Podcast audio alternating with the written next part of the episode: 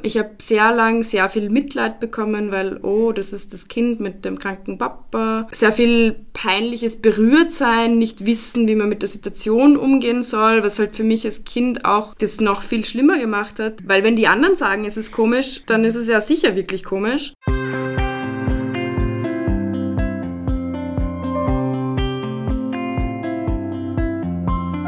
Herzlich willkommen zu einer neuen Folge von Leben, Lieben, Pflegen der Podcast zur Demenz und Familie. Ich bin Peggy Elfmann, Journalistin und Bloggerin auf Alzheimer und wir. Hallo und willkommen. Ich bin Anja, Familiencoach und Mitgründerin von Desideria Care. Wir begleiten Angehörige von Menschen mit Demenz.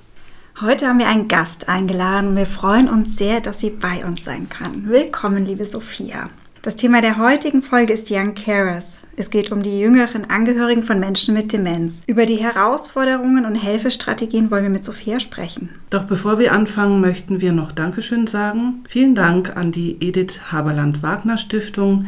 Sie unterstützt uns finanziell bei der Produktion dieser Folge.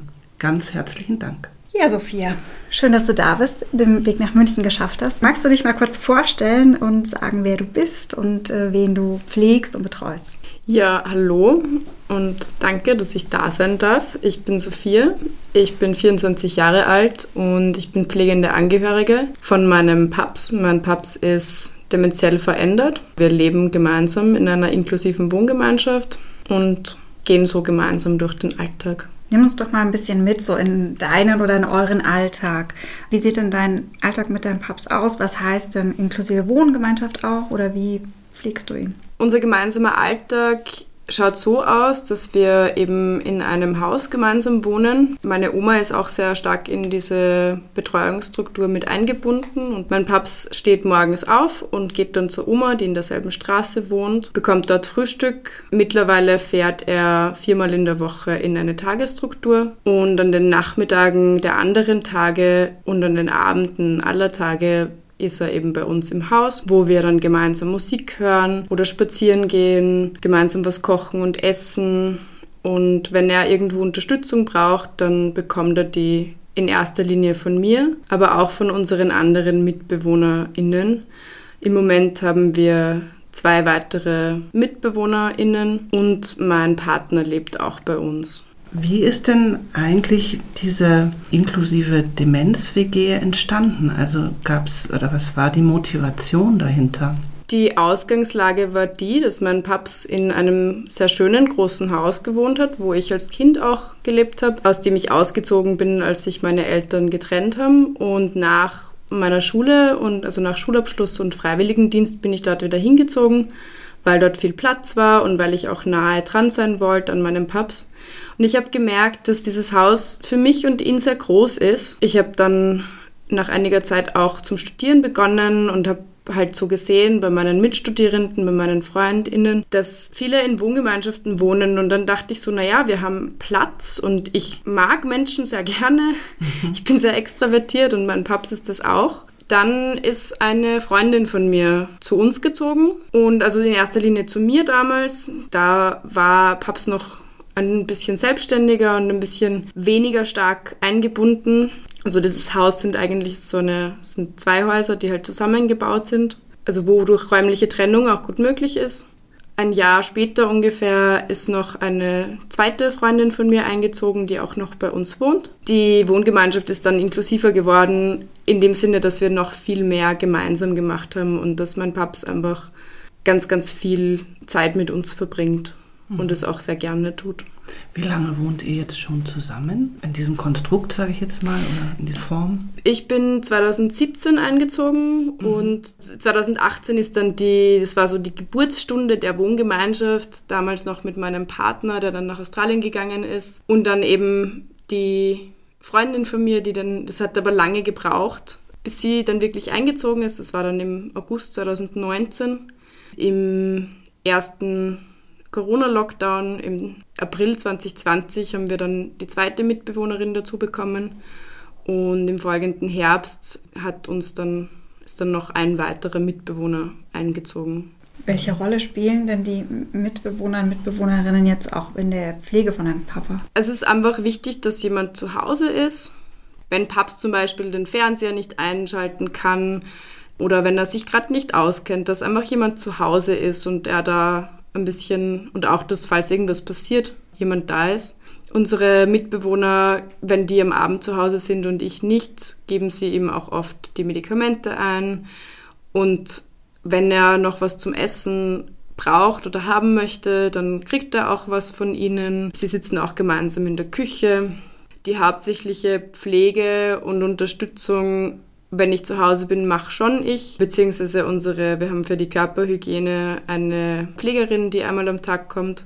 Aber so einfach auch für dieses Mit Miteinander, für die Ansprache, wenn wir am Lagerfeuer draußen im Garten sitzen und Paps irgendwann dann müde wird und reingeht, dann hilft ihm meistens entweder ich oder wer von den MitbewohnerInnen. Mhm. Okay, also ihr teilt es schon so ein bisschen, aber die also Hauptverantwortung trägt. Genau, die Hauptverantwortung trage ich. Es ist ja auch mein Papa. Ja, ja. Ich sehe mich schon auch als das Oberhaupt dieser ganzen Wohngemeinschaft. Mhm ähm, weil ich glaube, es ist schon auch wichtig, dass es in solchen Strukturen ausgemachte, ja, nicht Hierarchien, aber halt ausgemachte Strukturen gibt, mhm. so, damit man weiß, woran man ist und mhm. was es zu tun gibt.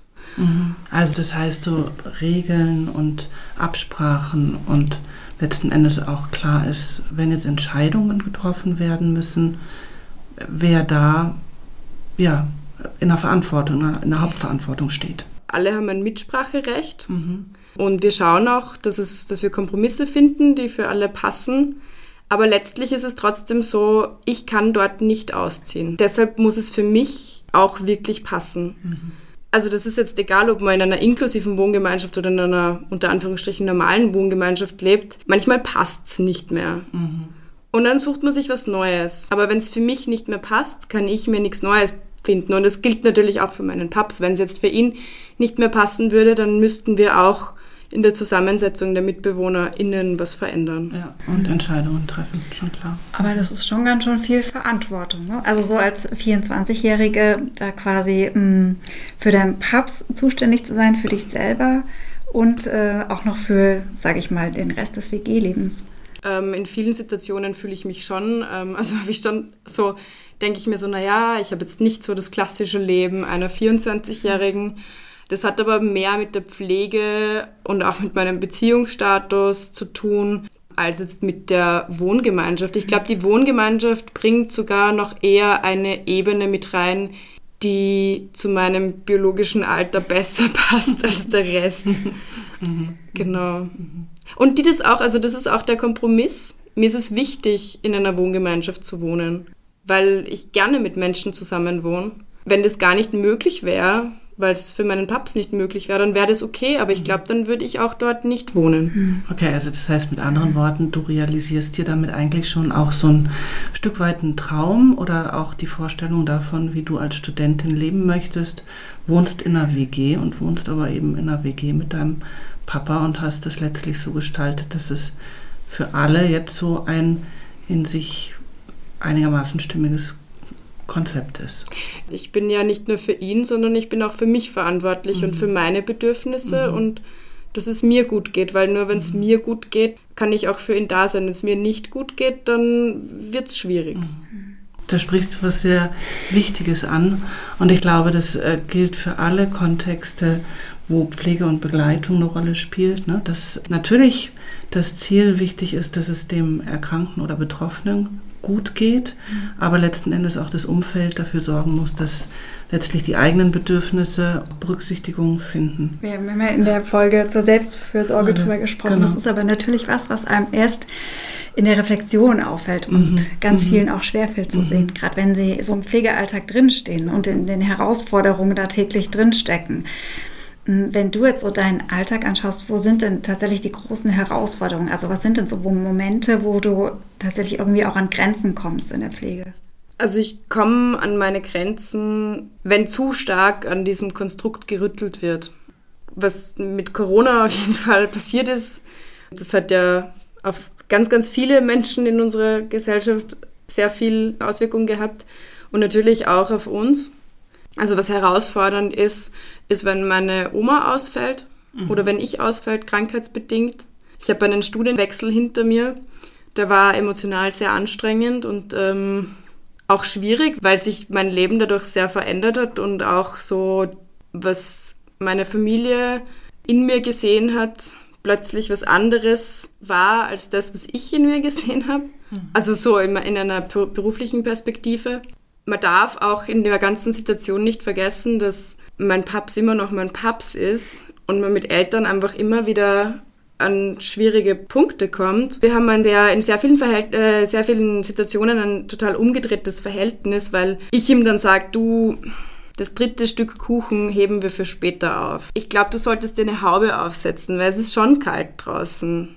Boah, ich hol dir noch Socken. Und es gibt schon Situationen, wo mein Paps einfach gern für mich noch Verantwortung übernehmen möchte oder mir sagen möchte, was jetzt Sache ist. In den meisten Fällen kann ich damit auch gut umgehen, weil ich ja auch weiß, wo das herkommt und weil das ja auch irgendwo eine Art von ihm ist, auszudrücken, dass er mich gern hat. Aber manchmal kann ich das halt nicht so gut nehmen. Und ich glaube, dass es bei unserer Situation einfach ganz äh, schwierig ist und was auch gut zum letzten Punkt passt, zur letzten Frage, ist halt diese Wechselwirkung mhm. zwischen ihm und mir und uns. Wenn es ihm nicht gut geht, dann macht es was mit mir. Und wenn es mir nicht gut geht, macht es was mit ihm. Wenn wir zu wenig rauskommen aus dem mir geht's nicht gut, ihm geht's nicht gut, dann wird es eine totale Abwärtsspirale und dann kann das auch echt kritisch werden und sehr anstrengend und sehr schwierig. Jetzt sprichst du da ja schon was an, was gerade auch so in diesem engen Kontakt häufig passiert, ne? dass das so eine Dynamik entwickelt. Welche Strategien hast denn du da für dich entwickelt, um da auch wieder rauszukommen? Wie du darüber sprichst, bist du ja da sehr reflektiert auch schon und über deine Erfahrungen hast du letztlich da ja auch schon Wege gefunden, wie du damit umgehen kannst. Und ich denke, das ist durchaus interessant für unsere Hörerinnen, da auch nochmal deine Sicht zu hören. Aussteigen aus einer Situation hilft mir tatsächlich in diesem ganz physischen Sinne, dass ich, wenn die Situation zu aufgeladen ist, dass ich dann einfach rausgehe. Das heißt, du gehst in den Garten. Äh, frische Luft ist immer besonders gut, aber einfach wirklich so tatsächlich diese räumliche Situation zu verlassen. Weil manchmal spielt uns da die Demenz auch total in die Karten, weil ich dann irgendwie, also wir streiten uns in der Küche, ich gehe aus der Küche, mein Paps verlässt die Küche, zehn Minuten später, ich komme zurück in die Küche, fünf Minuten später kommt er zurück in die Küche und die Stimmung ist komplett anders, weil er vergessen dass wir uns gestritten haben. Und er mir quasi noch einmal die Chance gibt, neutral und liebevoll aufeinander zuzugehen. Und dann hilft es auch, jemanden anderen reinzuschicken, also meinen Partner oder wir rufen meine Schwester an übers Internet. Oder also jemand von unseren Mitbewohnern geht zu ihm, also ist für ihn da. Und das zweite ist Reflexion. Also es ist mir ganz, ganz wichtig, darüber zu reden, was da passiert, zu sehen, was passiert da eigentlich, welche Muster sind da, welche Familienstrukturen kommen da hervor, welche Verhaltensweisen von mir kommen da hervor. Also es ist auch so eine Funktion unserer Mitbewohner weil die auch eine sehr nahe Perspektive haben. Die kennen mich sehr gut, die kennen ihn sehr gut, die sehen die Interaktion wir können uns gegenseitig auch unsere Perspektiven erzählen. Also ich kann da jetzt in erster Linie von mir sprechen, aber ich glaube, wir lernen schon sehr, sehr viel voneinander und von der Situation. Und natürlich geht es mit meinem Partner auch. Aber mit meinem Partner habe ich halt zusätzlich noch diese romantische Beziehungsebene. Mir ist es wichtig, nicht alles, was man braucht, von einer Person irgendwie zu verlangen. Man kann nicht immer alles geben. Und so ein bisschen das aufzuteilen, ein bisschen auszulagern, bringt auch Platz mit rein für schöne Momente, die man ja auch braucht. Auf einer Beziehungsebene ohne der ganzen Pflegesituation rundherum. Ich bin ja zwar schon hauptverantwortlich, aber ich bin nicht allein verantwortlich, auch nicht für meinen Paps. Wir sind eine ganze Familie und wir sind eine Wohngemeinschaft. Wir haben noch die Tagesstruktur. Wir haben ähm, einen ehrenamtlichen Menschen, der mit Papst spazieren geht und quasi so eine freundschaftliche Rolle für ihn übernimmt. Und ich glaube, dass das einfach dass das um und auf ist in einer Betreuungssituation für alle, auch für ihn. Es wäre ja für ihn auch total langweilig, immer nur mein Gesicht zu sehen. Mhm, mhm. Wir sind uns da sehr ähnlich. Er braucht auch ganz viel Umgang mhm. mit Menschen. Glaubst du, dass das jetzt spezifisch ist für junge pflegende Angehörige? Oder schon eigentlich was, was, was allen gut tut? Ich glaube, es tut allen gut. Das erste Mal, wie ich mich mit anderen Young Carers austauschen konnte, habe ich im Nachhinein gemerkt, wie mir eine riesengroße Last abfällt, weil ich zum ersten Mal Menschen hatte, Peers hatte quasi, die in meinem Alter sind, die ähnliche Dinge erlebt haben oder ganz andere Dinge, aber trotzdem irgendwo in diesem Kontext. Ich glaube, Austausch ist grundsätzlich ein menschliches Verlangen und ein menschliches Bedürfnis, aber natürlich in dieser Zeit, wo du dich selbst findest, und wo du über die Gesellschaft lernst und deinen Platz findest, ist es wahrscheinlich noch wichtiger, ähnliche Perspektiven zu sehen. Pflegeerfahrung mit deinem Papa hat aber schon relativ früh angefangen. Hast du da schon Menschen gehabt, mit denen du sprechen konntest? Ich hatte ganz lang gar keinen Austausch. Also ich habe eigentlich immer sehr offen darüber gesprochen. Ich habe sehr lang sehr viel Mitleid bekommen, weil, oh, das ist das Kind mit dem kranken Papa. Sehr viel peinliches Berührtsein, nicht wissen, wie man mit der Situation umgehen soll, was halt für mich als Kind auch das noch viel schlimmer gemacht hat. Weil wenn die anderen sagen, es ist komisch, dann ist es ja sicher wirklich komisch. Ich habe dann 2020 eben begonnen, im Internet über meine Erfahrungen zu berichten und bin darüber dann auch in diese Netzwerke gekommen, auch in diese Strukturen und durfte im Juni 2020, nein 2021, dieses Jahr, durfte ich dann an einem Young Carers Treffen in der Schweiz in Zürich teilnehmen und dort zum ersten Mal wirklich andere kennenlernen. Ich hätte mir das als Kind wahnsinnig gewünscht. Mhm. Und es ist spannend, weil wenn ich jetzt mit FreundInnen rede, kommt oft durch, boah, meine Mama hat chronische Depressionen, boah, meine Mama hat eigentlich eine Borderline-Störung. Ganz, ganz viele Menschen sind davon betroffen, auch in meinem Alter sind davon betroffen, dass ihre Eltern irgendwo krank sind oder halt nicht so funktionieren, wie die Gesellschaft das von ihnen möchte. Ich treffe immer wieder Menschen, die sich dann auch sehr stark mir gegenüber öffnen, nachdem ich halt irgendwie gesagt habe, ich wohne mit meinem demenziell veränderten Papa zusammen. Wenn ich das nicht sage, sind es auch dieselben Menschen, die darüber dann nur peinlich berührt sprechen. Was so mein Eindruck ist, oder was man eben auch liest über diese, diese Zielgruppe der jungen Pflegenden, ist ja auch, dass ähm, dieses Bewusstsein erst überhaupt ähm, sehr langsam entsteht, dass ich hier quasi als junger Pflegender in einer sehr besonderen Situation bin. Also das heißt, es ist ja für denjenigen, der in der Situation ist, oder für diejenige häufig ganz normal. Das heißt, also wir haben uns mal drüber unterhalten, Peggy, ne? Mhm. Ich hätte mich auch quasi in der Betreuung meiner Mama äh, aus der Erwachsenenperspektive lange nicht als pflegende Angehörige definiert. Ja. Ich habe mich überhaupt gar nicht angesprochen gefühlt, wenn da Angebote beispielsweise waren. Und ich kann mir eben aber auch vorstellen, dass gerade bei diesen jungen Menschen dieses Bewusstsein überhaupt nicht da ist, dass das irgendwie was Besonderes ist oder was Außergewöhnliches oder dass man da eventuell auch ein Recht auf Unterstützung oder einen Anspruch auf äh, Hilfe hätte. Ich habe den Begriff pflegende Angehörige auch erst, nachdem ich meine Bloggertätigkeit begonnen habe, ähm, kennengelernt, habe den auch am Anfang abgelehnt, weil ich gesagt habe, also ich pflege ja in dem Sinne nicht, ich mhm. betreue ja nur. Ich habe mich mittlerweile damit angefreundet, weil es einfach auch das ist, was das Umfeld versteht oder was mhm. die Menschen auch am ersten verstehen. Das Wort Young Carers ist für mich, ja, es ist halt ein Anglizismus. Aber gut, es ist halt, es gibt zumindest ein Wort. Aber es ist überhaupt nicht in unserem Sprachgebrauch verankert. Gar nicht. Ich habe jetzt auch drei Jahre Lehramt studiert und bin nie über irgendwas dergleichen drüber gestolpert, was ich als großen Kritikpunkt sehe, weil ja doch einfach echt viele Kinder betroffen sind und Jugendliche. Und ich habe mich auf der einen Seite total alleine gefühlt damit immer, und zum anderen auch halt das Gefühl gehabt, ich sollte ja auch nicht drüber sprechen, weil die armen anderen Menschen wissen ja dann nicht, wie man darauf reagiert. Also letztlich geprägt durch die Reaktionen, die du schon bekommen hast, eben dieses betretene, oh, komische Situation und dann vermeidet man wahrscheinlich drüber zu sprechen. Mhm. Mhm. Sind das Betretene dann eher die Gleichaltrigen, also Kinder, die nicht wissen, wie man damit umgeht oder was das jetzt tatsächlich bedeutet oder vielleicht auch, keine Ahnung, Lehrer. Sind ähm, Lehrer zum Beispiel eher mit Rücksicht auf dich äh, zugegangen oder haben gesagt, ja, du hast ja irgendwie Belastungen, ähm, du, keine Ahnung, musst die Arbeit irgendwie erst eine Woche später abgeben oder sowas. Wenn ich an meine Schulzeit zurückdenke, meine KlassenkollegInnen, da gab es schon Momente, wo sie mich dann auch nicht abgelehnt, aber halt schon auch irgendwie, ja, blöde Kommentare und Meldungen gebracht haben wegen meinem Papa. Es war auch bei den LehrerInnen recht unterschiedlich. Ich habe welche gehabt, die extrem auf mich eingegangen sind.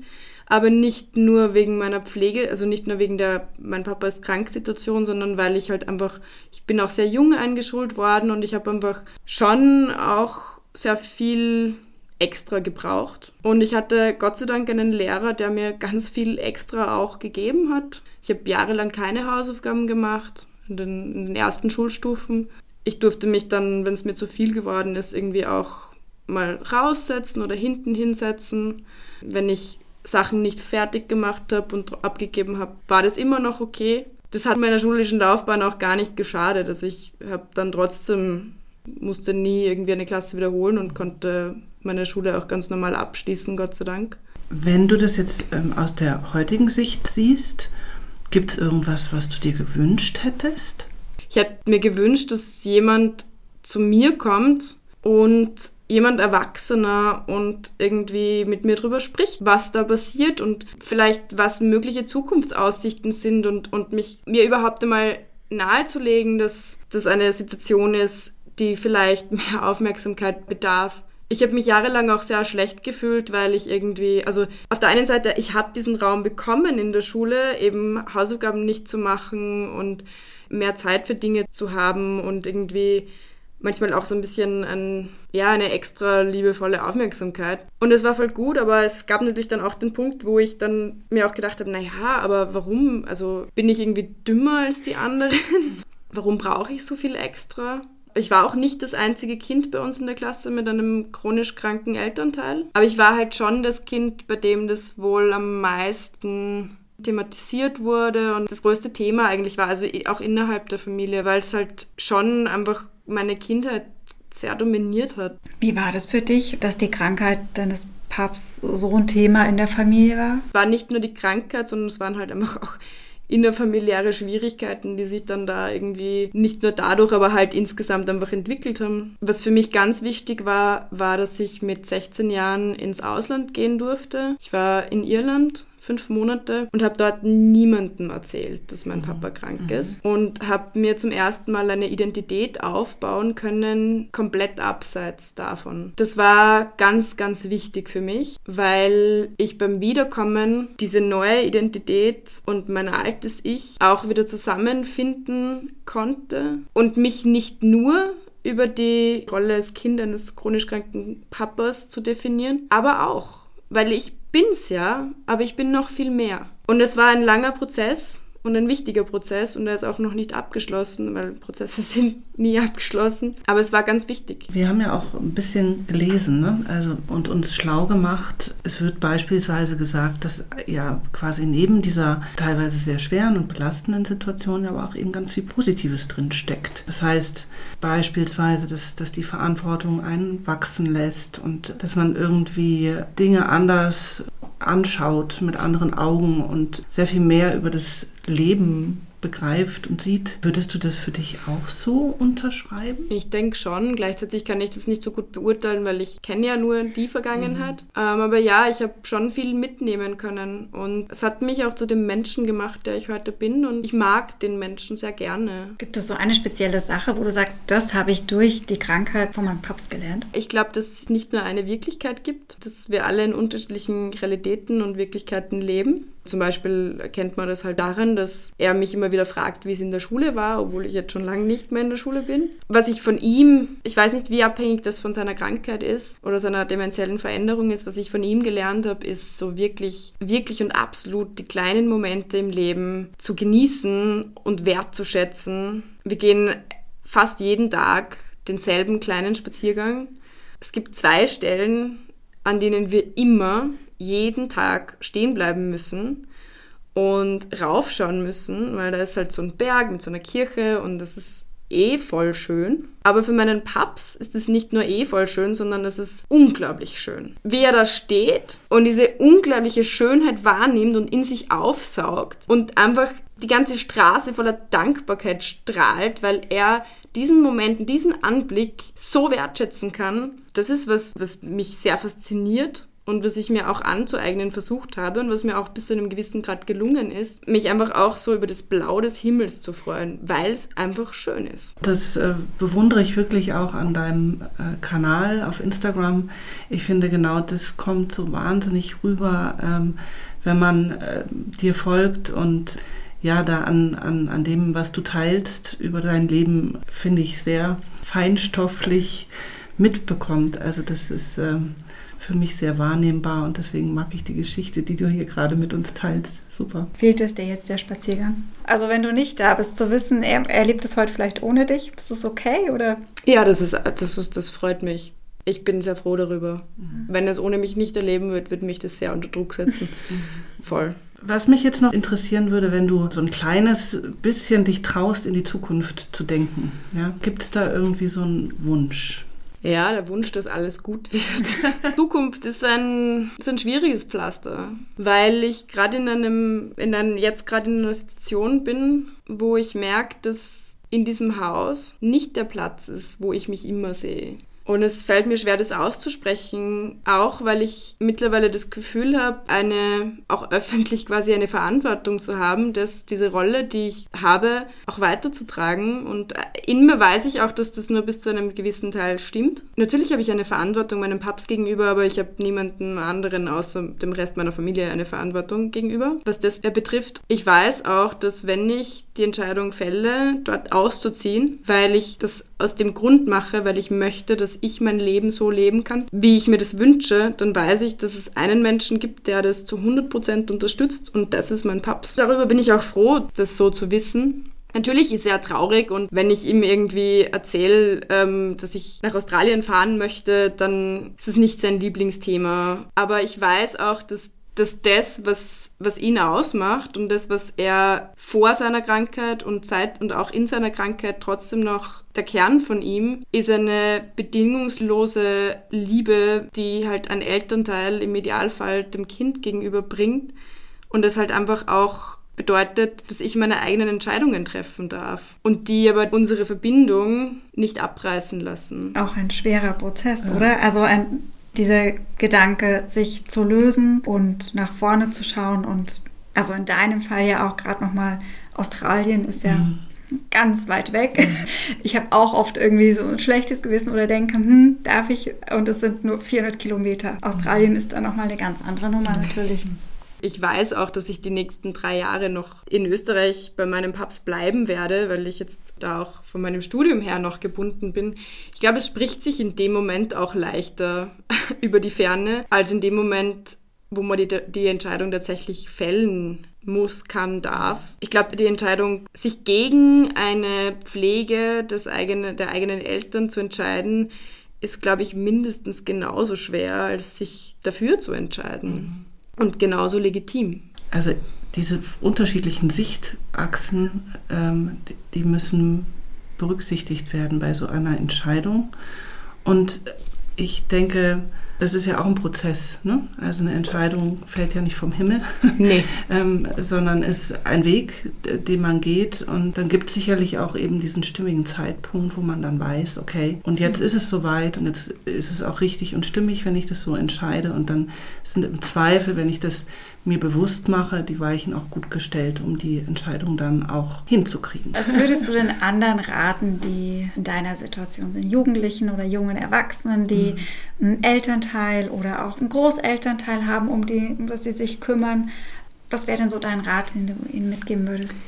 Vernetzung, Austausch, darüber sprechen und dabei ganz tief in sich hineinhören und auch anzuerkennen, dass Gefühle da sind, Gefühle da sein dürfen und dass auch Sichtweisen, Standpunkte, Gefühle sich verändern können. Dass nur weil man an einem Tag das eine sagt, dass das für den nächsten Tag nicht unbedingt die ultimative Gültigkeit haben muss. Weil ja, wir sind ein Prozess und pflegen für jemanden anderen da sein ist ein Prozess. Die ganze Palette an Gefühlen wird da sichtbar und wird da mitmischen an diesem bunten Bild. Und ich glaube, es ist auch ganz wichtig, dass wir uns nicht als Opfer sehen, dass wir uns zugestehen, dass unser Leben auch ein gutes sein kann.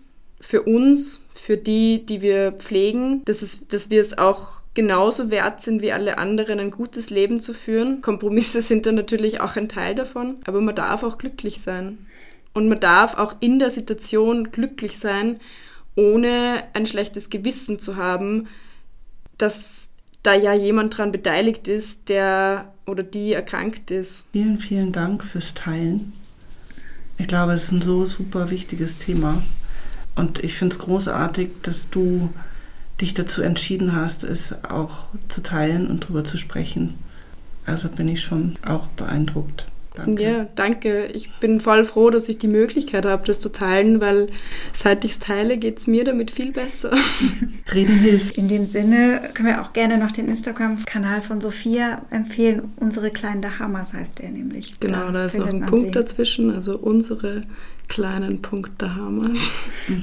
Er ist verlinkt in den Show Notes vielleicht am besten. Ähm, jemand wollte wissen, wer eigentlich immer diese wunderschönen Fotos macht. Ach ja, die wunderschönen Fotos, die mache ich. Dazu studiere ich Medienkunst. Dazu habe ich mir aus, von meinem ersten Gehalt eine Kamera gekauft und seitdem viel geübt. Ich mache das gern. Fotografieren macht mir unglaublich viel Spaß. Und ich glaube, das sieht man in, meiner, mhm. in meinen Werken. Manche macht mein Freund, mein Mann, aber die sind dann von mir inszeniert, aber von ihm abgedrückt. Aber die meisten mache ich. genau. Cool. Also schaut mal vorbei beim Instagram-Kanal und seht ihr Sophias schönen Bilder. Dann war es das mit dieser Folge von Leben, Lieben, Pflegen. Wenn euch die Folge gefallen hat, schreibt uns gerne, gebt uns ein Like. Mhm. Und ähm, ja, seid beim nächsten Mal wieder dabei. Genau, bis dahin. Gute Zeit. Ciao, ciao. Tschüss. Baba. Das war Leben, Lieben, Pflegen, euer Podcast zum Thema Demenz und Familie. Wenn euch diese Folge gefallen hat, dann gebt uns gerne ein Like oder schreibt uns eine Bewertung auf iTunes. Wir freuen uns natürlich auch, wenn ihr unseren Podcast abonniert und gerne auch weiterempfehlt. Die Infos findet ihr in den Show Notes und auf unserer Webseite www.lebenliebenpflegen.de. Ja, wir hoffen, dass wir euch mit dieser Folge auch ein wenig helfen konnten in eurem Pflegealltag und wir freuen uns, wenn ihr bei der nächsten Folge wieder dabei seid. Eure Anja und Peggy von Leben, Lieben, Pflegen, der Podcast zu Demenz und Familie. Tschüss. Ciao.